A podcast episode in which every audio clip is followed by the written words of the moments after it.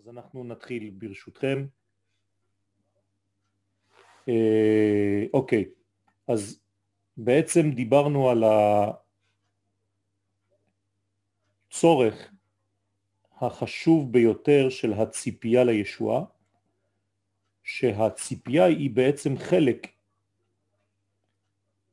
מהגאולה עצמה.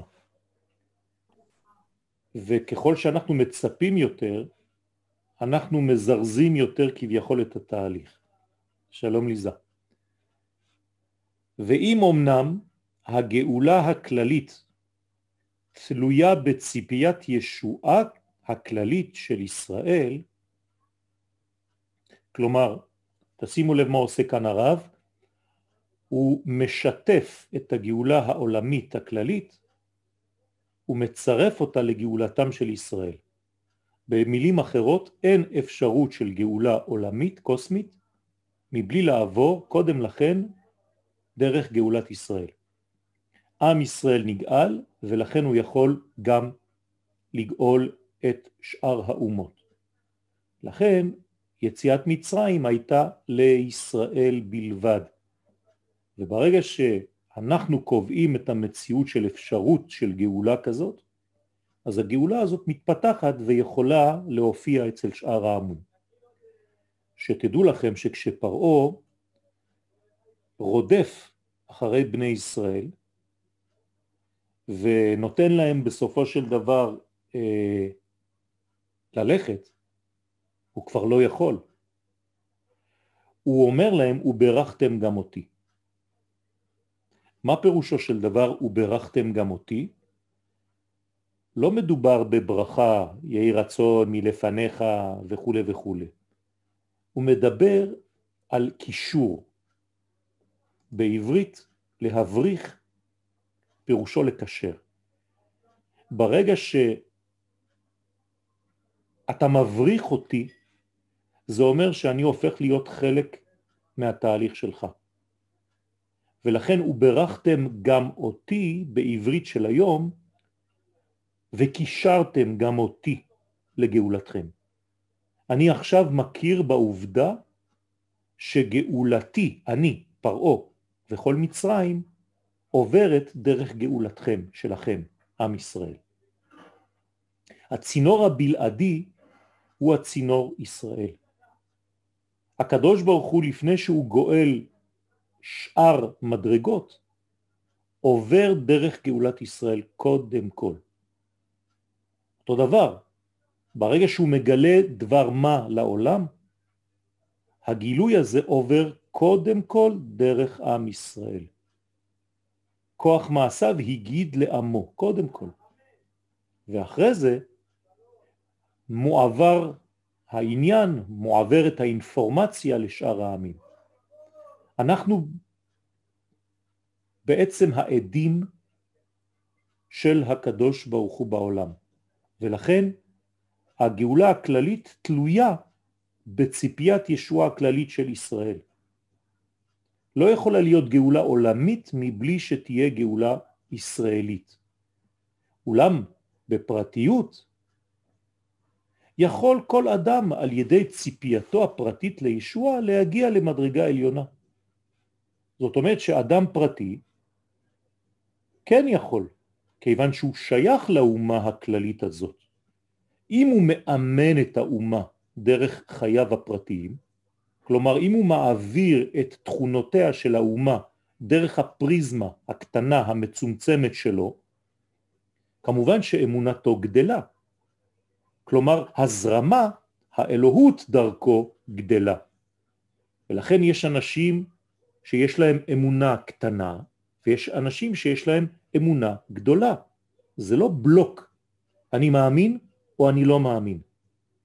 יש קטני אמנה ויש גדולי אמונה. וככל שאני מרחיב את הצינור שלי, אני הופך להיות בעצם גדול אמונה. וצריך להבין את המדרגה הזאת. לכן אם אני כפרט מזהה את השייכות שלי לכלל הגדול של האומה, אם אני מבין מי אני, איזה תא אני, בתוך האורגניזם הכללי של האומה שלי ובתוך הקוסמוס כולו, הרי שאני יכול להפסיק לשקר ולהיות נאמן למקור האמיתי. ואם אני נאמן למקור האמיתי, הרי שהמקור ביסודו הוא כבר גאול. איך אנחנו נקראים? גאולי אדוני. בגלל שאנחנו גאולי אדוני, אשר גאלם מיד צר. אז אנחנו יכולים לזכות לגאולות אה, מכאן ומשם. אם לא היינו גאולים ביסוד הפנימי שלנו, לא היינו יכולים להיגאל. נברנו גאולים, אנחנו נקראים גאולים. התכונה הנפשית הפנימית שלנו היא גאולה. אין לך דבר יותר טריוויאלי ופרימיטיבי אצל עם ישראל מאשר גאולה. מה שבמקרה, וכל הזמן כשאני אומר את הדבר הזה אנשים בוהים, מה שבמקרה אצלנו זה דווקא הגלות. הגאולה היא בעצם והגלות במקרה. הבעיה זה שאנחנו חיים יותר על פי המקרה מאשר על פי הזהות של העצמות, של העצם. אבל אם הייתי נאמן לעצם, הייתי גאול ונגאל כל רגע, כי זו תכונתי. ולכן גם בציפייה פרטית לישוע, אני יכול להגיע כאיש בודד למדרגה עליונה ולטעום כבר את טעם נועם הגאולה. גם אם עדיין העולם לא נגאל בחוץ, אני יכול לחיות את הגאולה באופן פרטי. למה? כי אני כל כך קשור וחי, כאן המילה היא חשובה מאוד, אני כל כך חי את עמי, שאני בעצם חי לפי התכונות הפנימיות האמיתיות של עמי. ראינו כבר שכל החטאים שלנו, הפוטנציאלים והמעשיים בכלל, באים רק בגלל שאנחנו מתנתקים בשלב כזה או אחר מאותה תכונה קולקטיבית נשמתית. אם אני יודע לשמור על הקשר הנשמתי עם האומה שלי, בחיים אני לא יכול להתנתק ממנה, ולכן בחיים גם לא אחטא. כל החטאים שלנו הן בעצם החטאות, יציאות מן היושר הלאומי, מן היושר הספציפי המיוחס ללאום שלי. לא לפחד מהמילה הזאת, כן? זה כתוב בתורה. כשיעקב ועשיו היו בתוך הבטן, כתוב, ולאום מלאום יאמץ. היום כשאתה מדבר על לאומי, כאילו וואו, יצא לנו מהתורה, לא נכון. התורה היא לאומית רבותיי. אין תורה דתית. התורה היא לאומית כיוון שהיא ניתנה ללאום המיוחד הזה שהקדוש ברוך הוא ברא אותו. ולכן אני יכול לטעום את טעם הגאולה.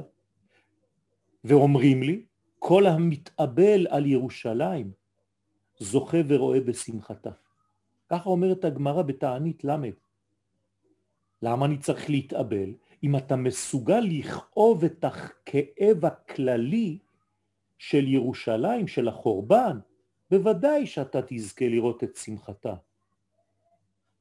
ולכן מי שבעצם לא מרגיש שום דבר בתשעה באב למשל, וחייבים לומר לו, אתה יודע, זה טוב לצום, כדאי לך לצום, תצום, תצום, תצום, מתי זה צם?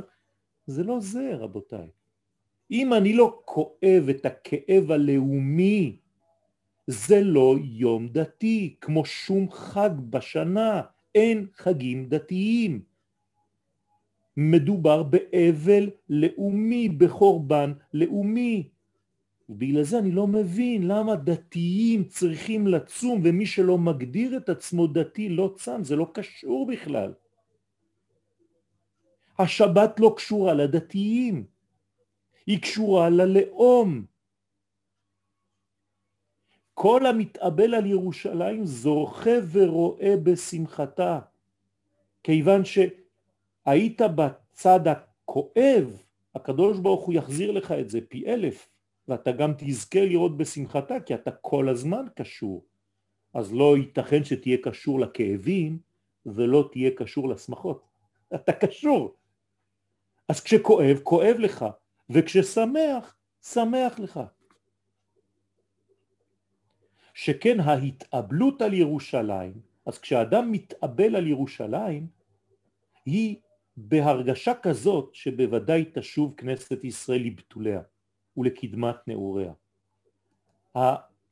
הכאב שלנו, האבל שלנו, כן, בכלל אתם צריכים להבין שהעברית היא כל כך, לשון הקודש כל כך מדויקת, שאני כותב לכם פה את המילה אבל. כשאני כותב ככה, אתם רואים את זה בישר או הפוך? הפוך? אה, ישר. ישר. אוקיי. ישר, ישר. אז המילה אבל פירושה של דבר בלי א', בל א', זה נקרא אבל. כשאין לך א', א' בל, בל בעברית זה בלי, כמו בל תשחית. ברגע שיש לך א', אין אבל, יש רק שמחה. אבל בלי א', א' בלי, א' בל, אז אתה באבל. כלומר, מה זה אבלות? אבלות זה אובדן האחדות. והתיקון זה פשוט חזרה לאותה אחדות שעבדה. ולכן כל מי שמתאבל על ירושלים זו לא רק הרגשה של אובדן, אלא גם ציפייה. בתוך הכאב הזה אנחנו אופטימיים. לעם ישראל יש כאב אופטימי. הוא כואב על מה שקרה, אבל הוא יודע מה שיקרה. הוא בטוח בגאולתו. אמרתי לכם שהגאולה היא הדבר המרכזי ביותר, הוודאי ביותר. ולכן בהרגשה כזאת שבוודאי תשוב כנסת ישראל לבתוליה ולקדמת נעוריה. אתם זוכרים במה קשור העניין, הבתולים. בחלק הקודם שלמדנו הסברנו שגם ילדה קטנה פחות משלוש אם היא נבעלה הבתולים של החוזרים. וכיוון שכנסת ישראל אף פעם לא התרחקה מהקדוש ברוך הוא יותר משלוש מדרגות, הבתולים של החוזרים והיא נקראת בתול תשפירתא. זאת אומרת שהיא תמיד נשארת בתולה, ותמיד מדרגה שהיא כמו שהיא הייתה נערה. וכל מה שמרבה ביותר את הגעגועים לישועה הוא מצפה לראותה. ככל שהאדם רוצה לגעת במדרגה הזאת, כן? גע גע, זה געגוע. אני רוצה לגעת. אני לא רוצה רק uh, uh, מחשבות, אני רוצה לגעת. ואני מצפה לראותה. איך אני מצפה לראותה? לא בהמתנה פסיבית. יש כאן ציפייה מלשון הר הצופים.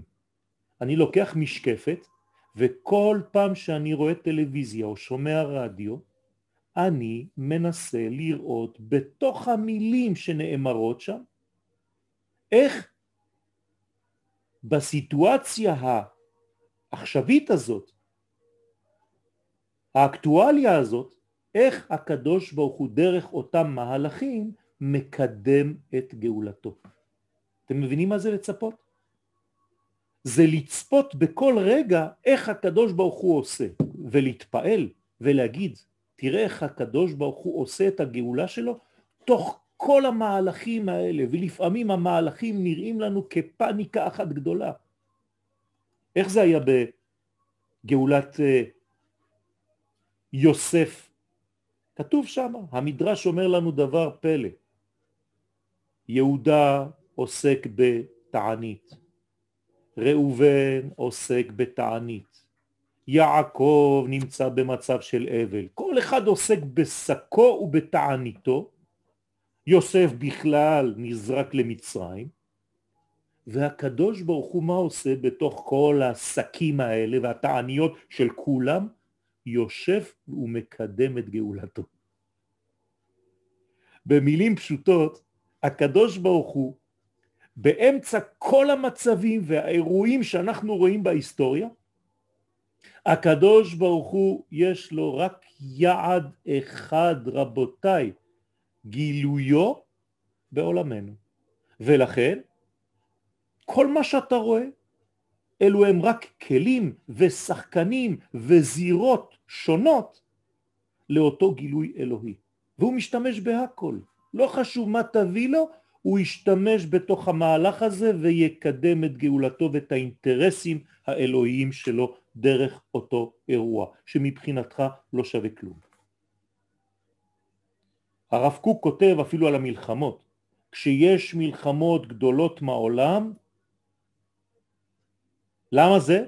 כי הקדוש ברוך הוא מקדם את תהליך הגאולה, אז זה עובר דרך מלחמות גם כן. למה? כי הוא בעל מלחמות, אבל מה בא אחרי זה? מצמיח ישועות. תשימו לב, בגלל שיש מלחמה הוא מצמיח ישועה. פלא פלאות, אדון הנפלאות. ולכן זו ההמתנה, זו הציפייה האמיתית. לא המתנה פסיבית, אלא המתנה אקטיבית. יותר מזדכך ורואה בשמחתה. מה זאת אומרת? זאת אומרת שהשמחה קיימת, פשוט לא ראיתי אותה כי לא הייתי מספיק מזוכח. אבל כשאתה מזדכך יותר, אתה רואה בשמחתה. וזאת אומרת גם בזמן האבל, לא רק שהשמחה תבוא לאחר מכן, כי עת צרה היא ליעקב וממנה, מהצרה, יבשע. אתם זוכרים את רבי עקיבא? שתוך כדי ראייתו את השועלים יוצאים מקודש הקודשים, כולם בוכים והוא צוחק. איך אתה יכול לצחוק? ריבונו של עולם. היום היו זורקים עליך אבנים. לא.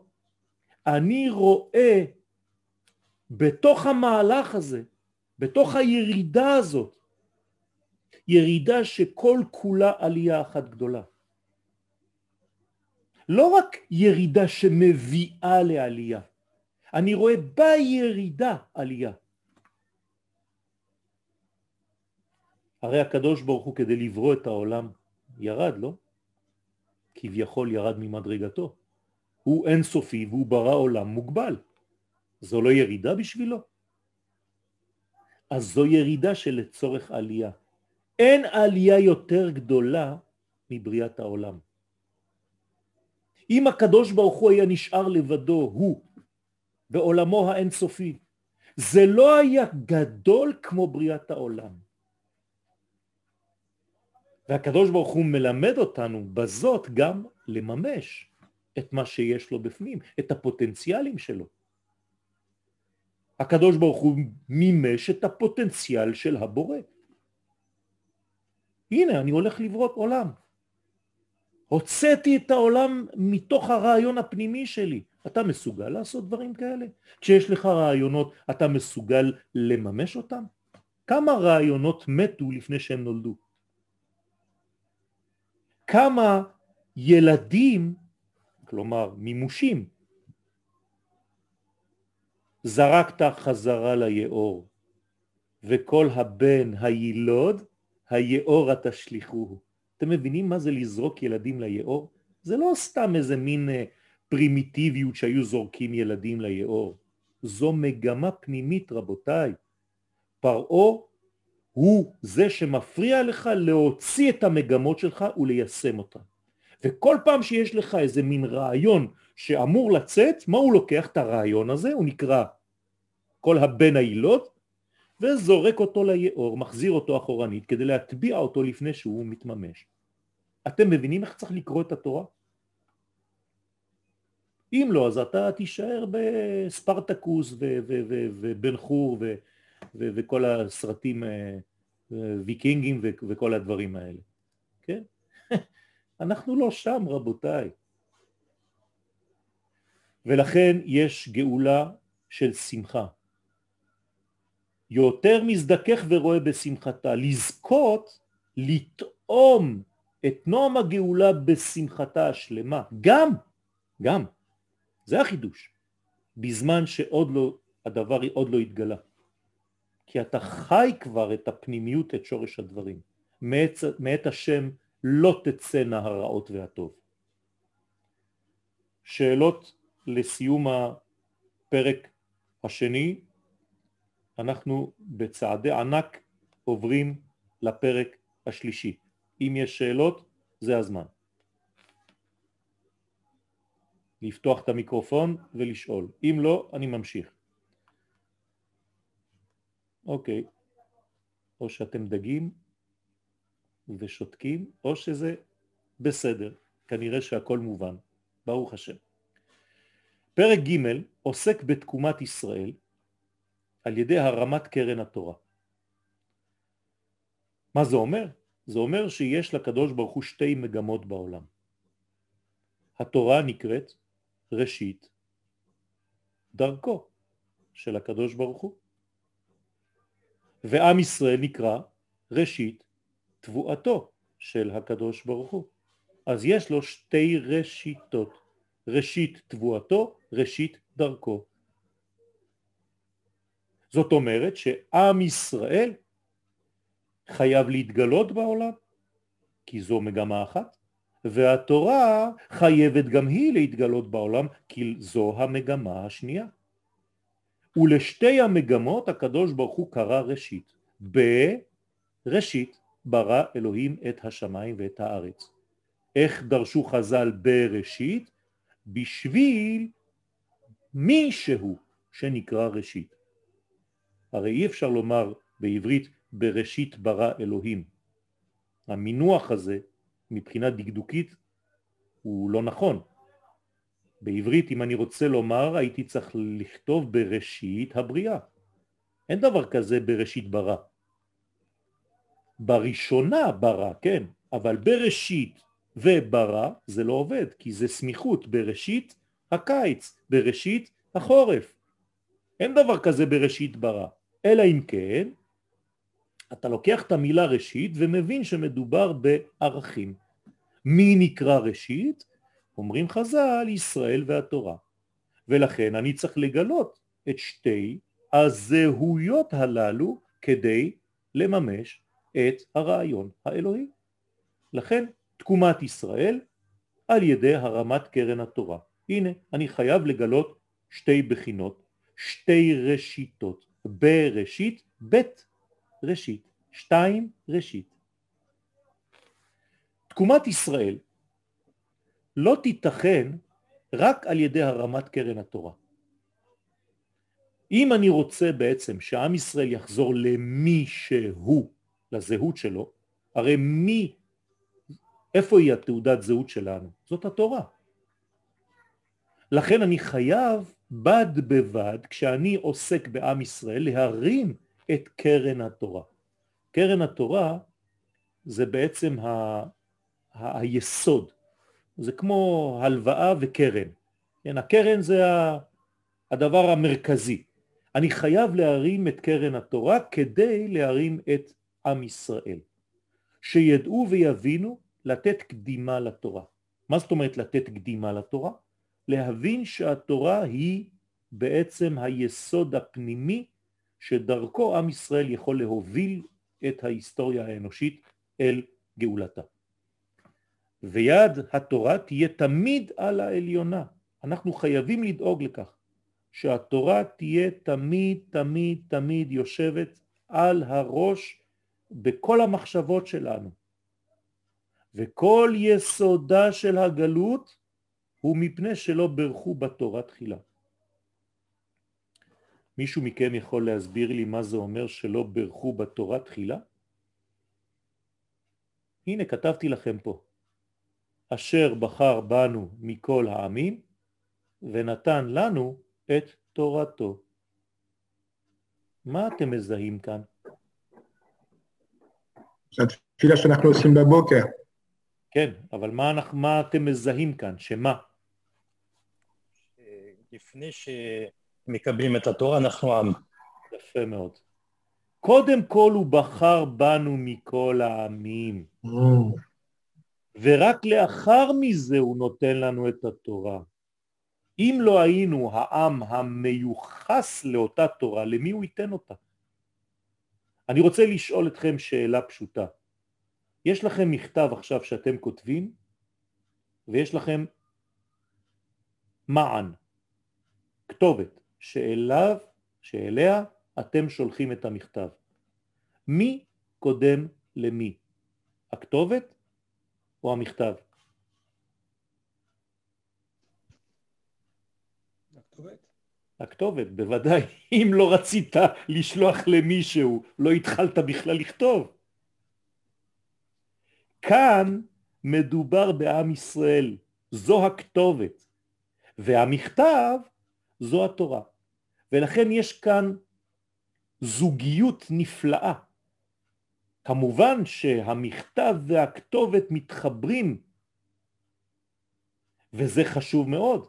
ולכן מי שלא יודע את סוד הברכה הזאת, שלא ברך בתורה תחילה, מי שלא מבין, זה, זה העניין,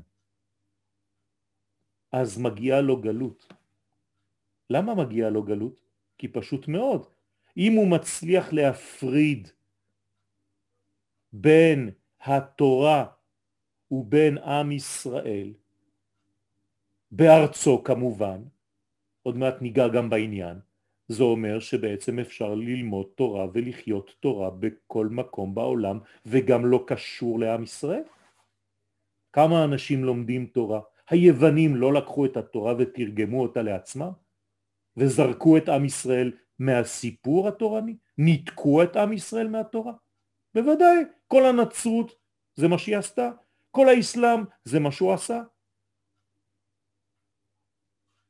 אי אפשר, ולכן חייבים להבין את היסוד הזה. למה גלתה ישראל? בגלל שלא ברכו בתורה תחילה, כי לא הבינו את הסוד הזה אשר בחר בנו מכל העמים. שלא נתנו דין קדימה לתורה. כאן הרב לכאורה אומר, הפוך ממה שאמרתי. אבל מי נותן דין קדימה לתורה? אני. זאת אומרת שאני קודם כל קיים. ולכן כיוון שאני קיים אני נותן לתורה את מעלתה. זה אומר שאני מחליט בעצם לתת את הכבוד הזה לתורה, אבל אני כבר קיים, אני כבר חי, אני כבר הווה מהווייתו התברך. אלפיים שנה קדמה התורה, סליחה, דרך ארץ לתורה. התורה ניתנה רק אחרי הדור ה-26, משה הוא דור 26. 26 דורות קדמו בלי תורה. אז ממה חיינו? ממנו התברך. לא להתבלבל. גם בעת שנקראה מלכות ישראל לשתיים, מלכות יהודה, מלכות ישראל, נאמר לירובעם מפני השם על ידי אחיה השילוני, והיה אם תשמע את כל אשר אצווך, והלכת בדרכי, ועשית הישר בעיניי, לשמור חוקותיי ומצוותיי, כאשר עשה דוד עבדי, והייתי עמך ובניתי לך בית נאמן, כאשר בניתי לדוד, ונתתי לך את ישראל. אני שואל אתכם שאלה, האם פה מדובר במין איזה הבטחה? או שמדובר בציווי? מדובר באמיתה שאפשר לקבל אותה או אפשר להתכחש לה. זה מה שקורה לנו בחיים רבותיי. כל האמיתות ניתנו לנו. יש מהן שאנחנו מתכחשים עליהן ויש מהן שאנחנו מקבלים. אם ירובעם היה מקבל את דבר השם הזה, כמובן שהוא היה ההמשך של דוד המלך. והיה מכוון בזה שהרמת ערכם של ישראל שקולה כערך הקודש של התורה. מבקשים ממנו עכשיו תכלית, רק תתקדם, כמו שעשה דוד עבדי. אני רוצה אותך, אתה מלך.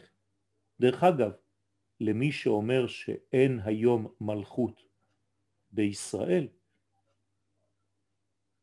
בגלל שהמלכות לא שומרת תורה ומצוות, אז תסתכלו על ירובעם, רבותיי. ירובעם לא היה הצדיק של השכונה, כן? ובכל זאת הוא נקרא מלך. אתם חושבים שהיו מלכים בישראל שכולם היו שומרי תורה ומצוות? לא. ובכל זאת נקראים מלכים.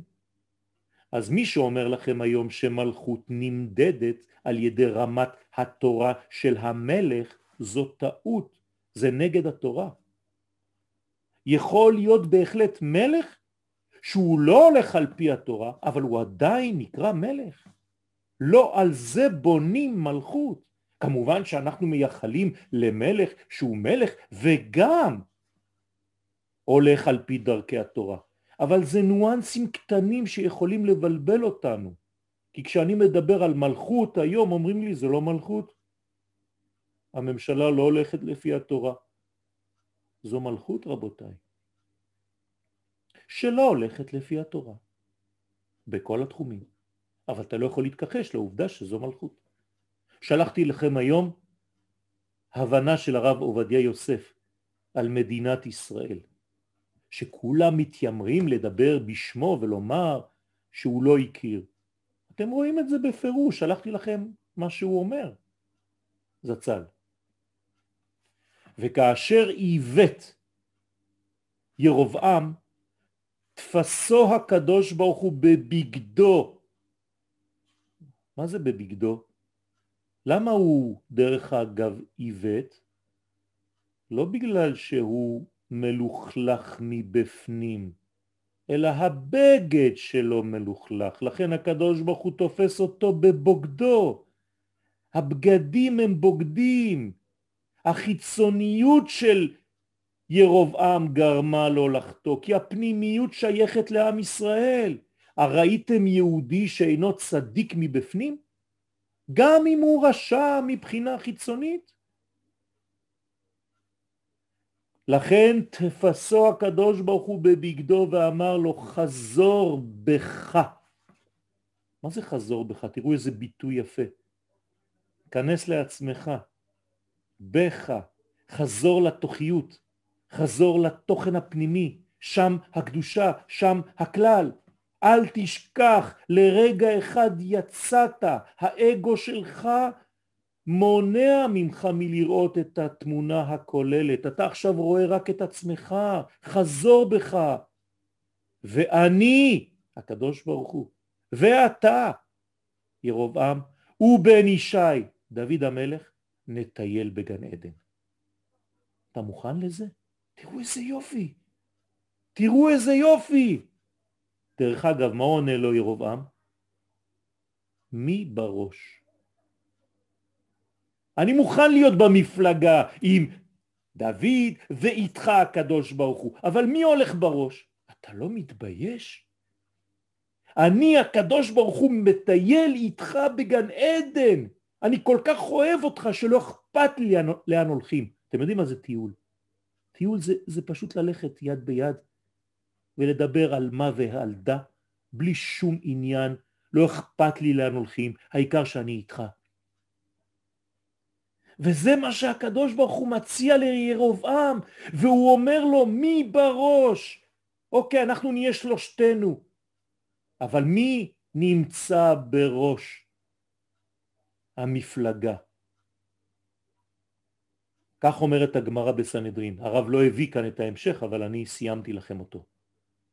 והיינו, שמעשה ירובעם, שהם בעד הרמת קרן ישראל, ומעשה דוד שהם בעד הרמת קרן התורה, שכל המלכים יושבים אגודות בכבודם, ואני, אומר דוד, ידיי מלוכלכות בדם ובשפיר ובשליה של נשים. דוד המלך היה עוסק לטהר דמים של נשים נידות, לדעת אם זה טמא, אם זה דם טוהר, והשיליות של הילדים, הנולדים, כל היום הוא היה עוסק בזה, לא הייתה לו בושה לעסוק בדברים האלה כיוון שהוא היה מלך גדול שיודע להיכנס גם לרזולוציות קטנות של החיים.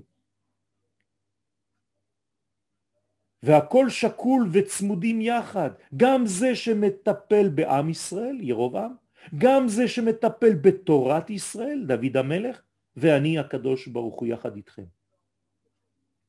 ורק כאשר שאל ירובעם, הנה עכשיו הרב מביא, מי בראש? אתם רואים שלא שיקרתי לכם. ירובעם שואל מי בראש? דהיינו, מה הוא הדבר העיקרי ביותר? אני רוצה לדעת. לא בחינה של אגו, מי הולך בראש, בראש הקבוצה. הקדוש ברוך הוא, אני רוצה לדעת מי בראש הדברים. התורה או ישראל? וואי וואי וואי, איזה שאלה. דרך אגב, שאלו את אליהו הנביא. אליהו הנביא שואל את הקדוש ברוך הוא, מדרש, תנא דבאליהו. הקדוש ברוך הוא בהתחלה חשבתי שהתורה הכי חשובה. עכשיו הבנתי שישראל הוא החשוב והתורה ניתנה לאותו חשוב. אבל שם הקדוש ברוך הוא, מה הדבר העיקרי, התורה או ישראל? ענה לו הקדוש ברוך הוא, בן ישי בראש. מה זה בן ישי בראש? מי זה בן ישי? מלך. דוד בן ישי, מלכות, מלך ישראל. המלך יש לו גם דאגה לאומה וגם דאגה לתורה. וירובעם שסירב לשמוע לברך בתורה תחילה לא הבין את הסוד הזה שהסברנו כאן למעלה והסב את ישראל מאחרי השם יבשה ידו. פשוט מאוד, כוח העשייה שלו, התנועה שלו, התנועתיות שלו, המגמה התנועתית פסקה, התייבשה. כי אין תקווה לישראל כי אם על ידי שתי הידות שנאמר בשירה שקראנו השבת מקדש אדוני כוננו ידיך בלשון רבים אני רוצה שתי ידיים מלכות ותורה אתם זוכרים את המדרש שהעליתי בפניכם כמה וכמה פעמים? צדיקי הדורות אומר הקדוש ברוך הוא לא יפה עשיתם שזכרתם את תורתי ולא זכרתם את מלכותי. מרוב דתיות שכחתם שאתם אומה. גם התורה חלילה, אם היא לא מובנת בצורה הנכונה, יכולה להוביל לקטסטרופות, ואתה תעשה מה שבא לך, ולא אכפת לך, כי אין לך ערבות הדדית. מה אכפת לי ממה שקורה במדינה הזאת? אני חי לפי ערכים אחרים, לא שותף לעם הזה חלילה. ודווקא כשיד התורה היא על העליונה, כשהערך הזה הוא העליון, אבל התורה בלי מלכות, אין לה קיום. ועתה כאשר אנו עומדים על סף הגאולה, ואנו רואים עין בעין את רוב הצרות, התכופות, הבאות, כמו צירים שיותר ויותר תכופים, שבאות על ישראל בכל מקומות מושבותיהם, עד שנשכחת צרה אחת והשנייה ממהרת לבוא, חלילה, עלינו לעמוד על המשמר, לתקן את היסוד שגרם לכל זה והוליך אותנו בכל כבלי הגלות, עול הגלות. אתם זוכרים מה אומר אבטליון? אם רב מלמד את התלמידים שלו תורה ולא מזהיר את התורה, לא זורק באור של זוהר, הוא חז ושלום יכול לפתח תלמידים שבסופו של דבר ילכו לגלות וישתו ממים מרים וימותו. ככה כתוב. ולכן צריך לשוב אל התורה. איזו תורה רבותיי צריך לשוב? את תורתו.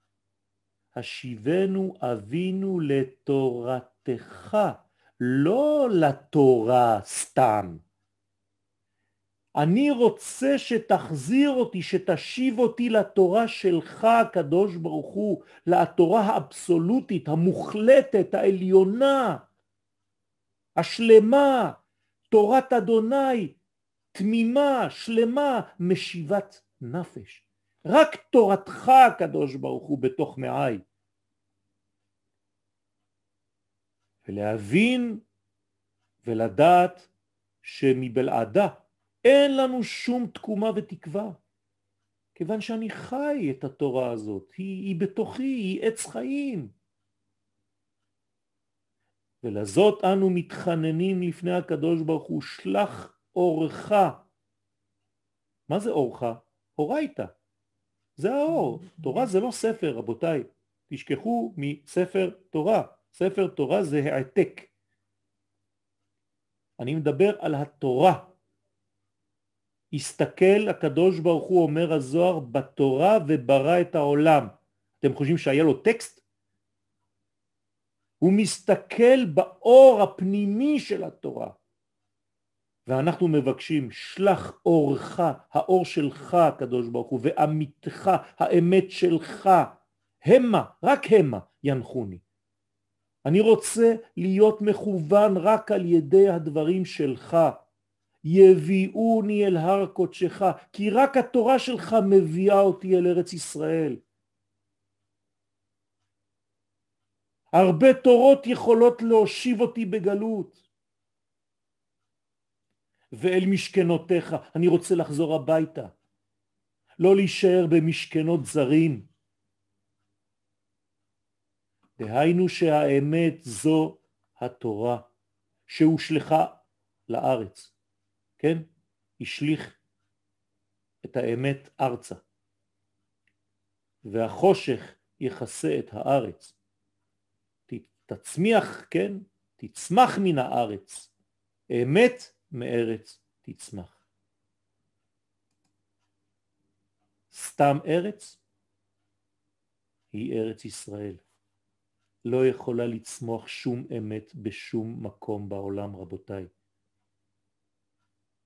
אני אומר את זה בלשון מאוד נקייה, תפסיקו לשקר לילדים שלכם.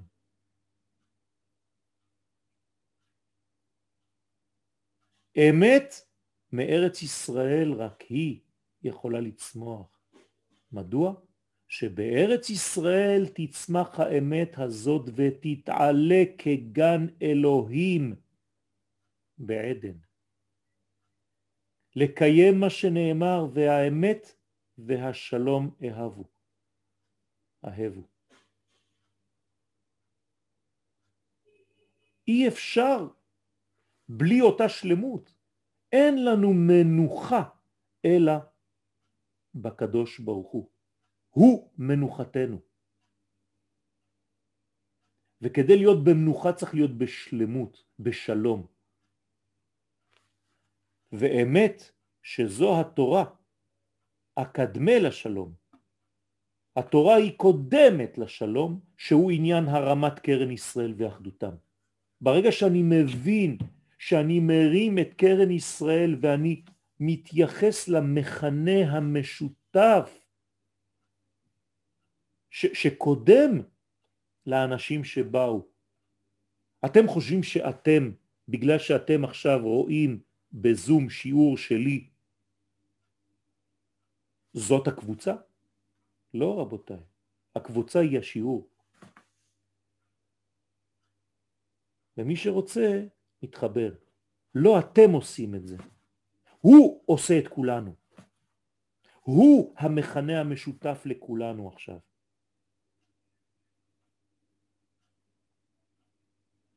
ויקרא לו אל אלוהי ישראל.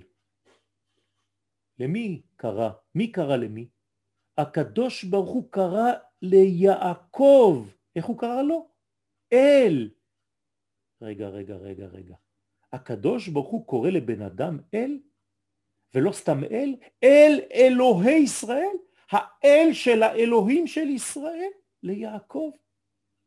הנה, מלמד שתקראו הקדוש ברוך הוא ליעקב אל. ככה אומרת הגמרא במגילה י"ח.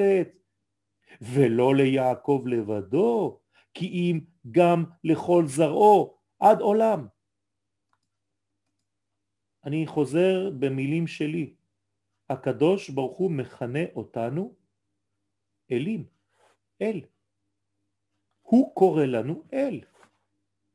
עכשיו מה זה אל בעברית? כוח, אתם יודעים.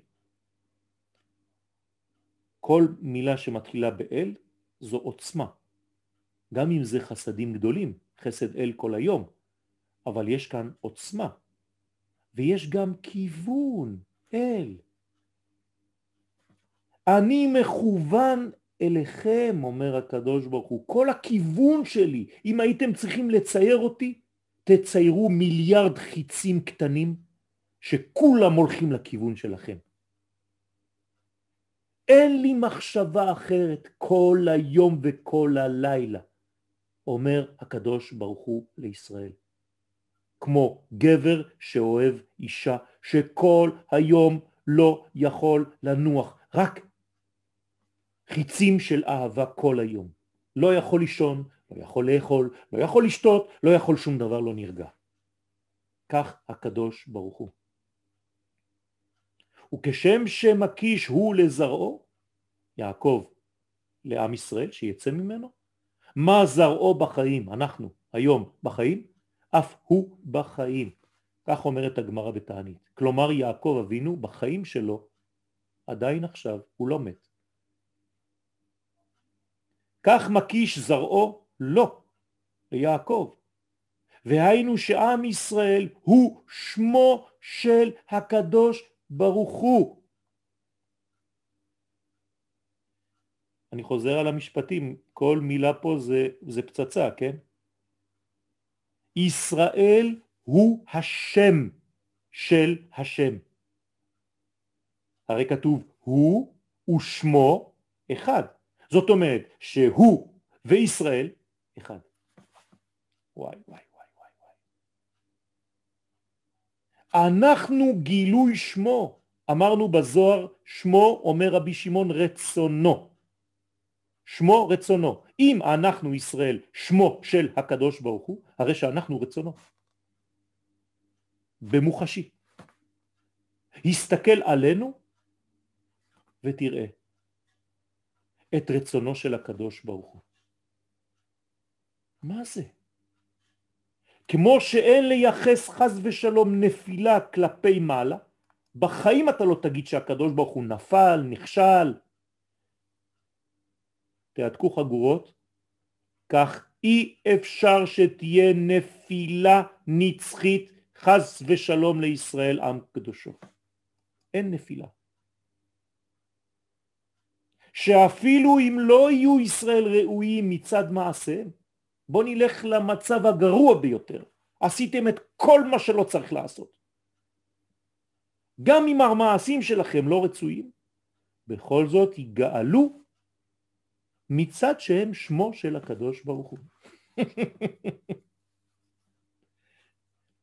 הקדוש ברוך הוא אמרתי לכם גואל אותנו בעל כורחנו כיוון שאנחנו שמו בעולם. אין לנו אפשרות לצאת מהגאולה. אנחנו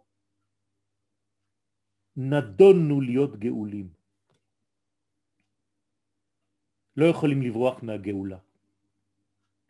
וזהו פסוק הודעה. אני מודיע לכם, הוא מביא גואל לבני בניהם, למה? למען שמו. עכשיו אמרנו מי זה שמו. עם ישראל. אז אני גואל, לא אכפת לי מה תעשו, תקפצו, תעלו על העצים, תטפסו, תרדו, תעשו שטויות, אני גואל אתכם. איפה ראיתם סיפור אהבה כזה? לא אכפת לי מה תעשי בחיים שלך, אני לא אוהב אותך בגלל מה שאת עושה, אלא בגלל מי שאת. איפה ראיתם דבר כזה? אהבה שאינה תלויה בדבר. מביא גואל, ותראו אם אני משקר לכם. אתם תראו את האמת הזאת שאני לא משקר לכם. כפי שראיתם עד עכשיו שכל מה שהבטחתי, קיימתי. כי נפלתי, קמתי, אומר הנביא מיכה. כי אשב בחושך, אדוני אור לי. אין דבר כזה, לא חושך ולא נפילות ולא כלום. הקדוש ברוך הוא לא נותן לנו לרדת מהמדרגה שלנו. מה הוא כן יעשה? הוא יגרד אותנו, הוא ידקדק אותנו כדי שנזכור את זהותנו הפנימית. זה כן. כל הזמן הוא יזכיר לי מי אני, גם אם אני שכחתי. ואף אחד לא הזכיר לי. הרב קוק אומר את זה בצורה נפלאה במקום אחר. הוא אומר שישנם אנשים שחושבים ככה לברוח מהזהות שלהם, הם בורחים לאיזה מדינה. אני מכיר אישית בן אדם כזה. יום אחד נמאס לו מהכל, אדם ששמר תורה ומצוות, היה גר ביישוב ליד היישוב שלנו, בכפר אדומים, ביישוב סמוך, ועזב, נסע, הלך, נסע לצרפת, לאיזו עיירה נידחת בין פריס לליון, באמצע שום מקום בעולם, פסטורלי, שקט, פרות, רועות באחו. לא רוצה לשמוע כלום, אין יהודי אחד חוץ ממנו, וגם הוא לא מגלה שהוא יהודי לאף אחד, והוא חי במערה. שקט.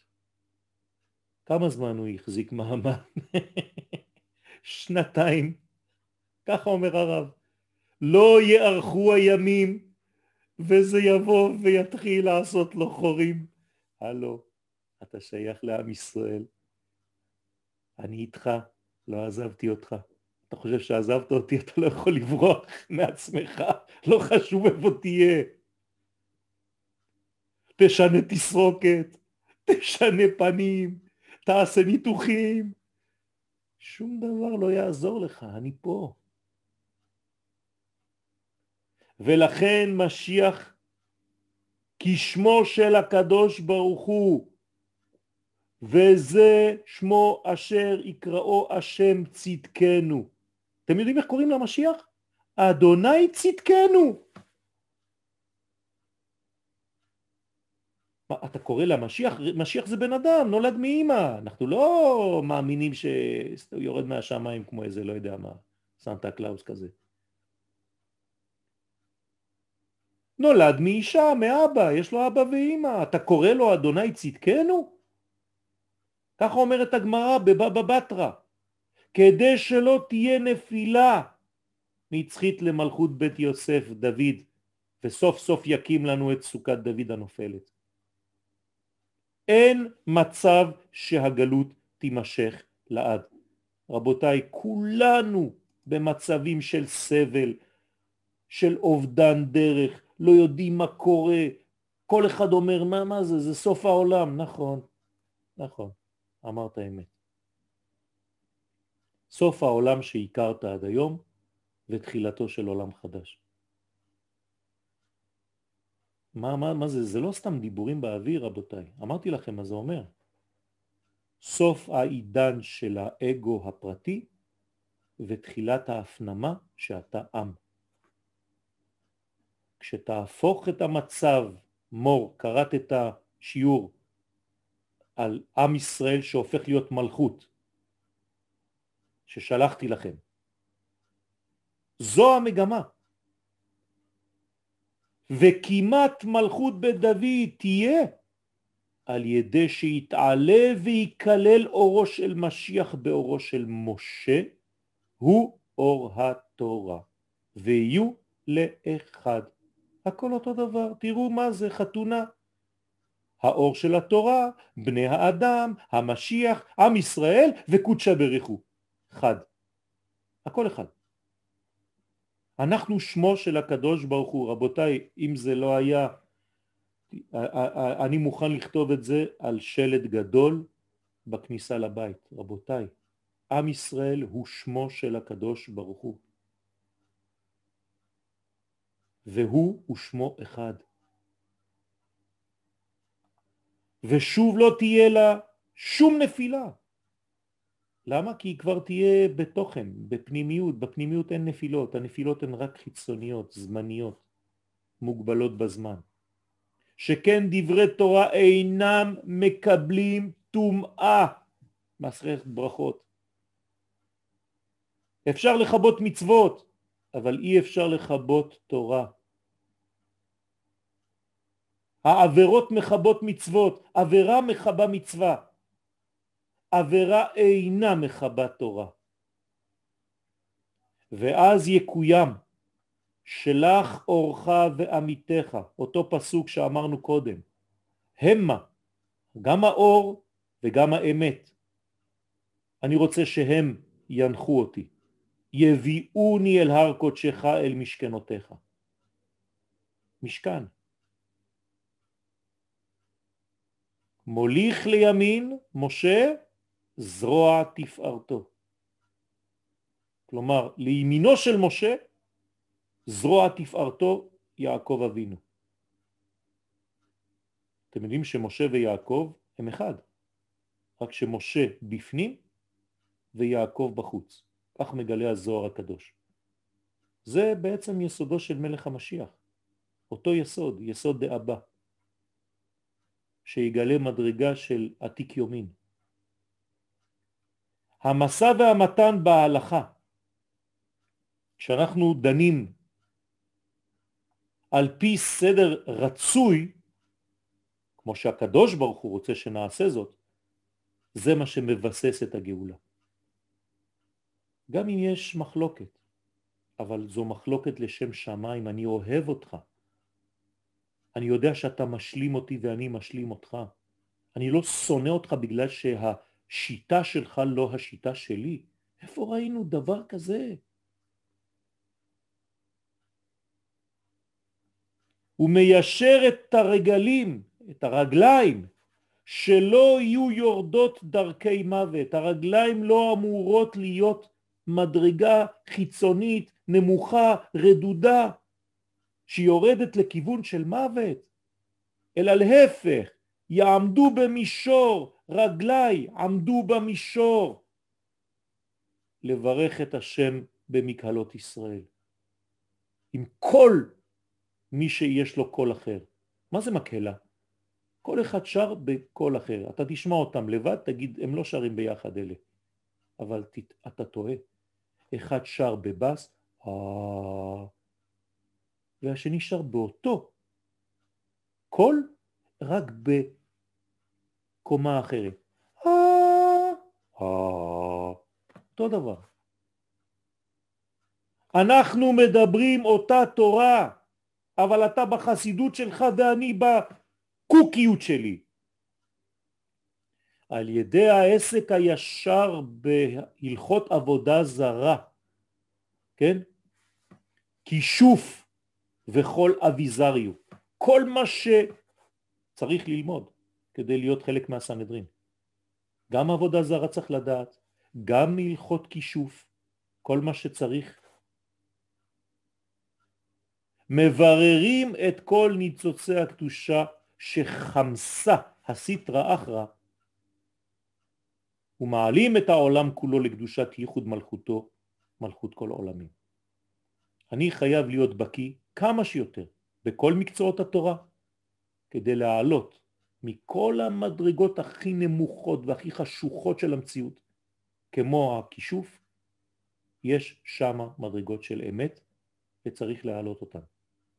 לא ניתן לכולם, אבל מי שיכול נכנס באמצע דיסקוטק, רוקד עם אנשים ואומר להם אתה צדיק חבל על הזמן, תוך כדי שהוא שומע מוזיקה של בום בום בום בום. הוא אומר לו יש לי שיעור מחר בבוקר אתה רוצה לבוא? תוך כדי תנועות. עוד פעם, לא כולם מסוגלים לעשות את זה, אבל יש, זה קיים. יסודה של הגלות הוא הפירוד של הארץ מן השמיים. זה הגלות. הפרדת ארץ ושמיים. פירוד השכינה של מטה, מלכות, מהשכינה של מעלה, בינה. אולם מי שעוסק בתורה לשמה, אתם יודעים מה זה תורה לשמה? סודות. שבזה הוא עושה שלום בפמליה של מעלה ובפמליה של מטה, ובונה אותה מחדש. סנהדרין צדיק ט. הרי הוא סולל דרך מן השמיים לארץ ומן הארץ לשמיים, ובזה הוא מקרב את הגאולה. יהי רצון שנהיה אנחנו הכתרים האלה, הגשרים האלה, הסולמות שמחברים כולם את השמיים ואת הארץ ואת הארץ והשמיים, לא רק בכיוון אחד, בשני הכיוונים, אור ישר ואור חוזר, אורות וכלים.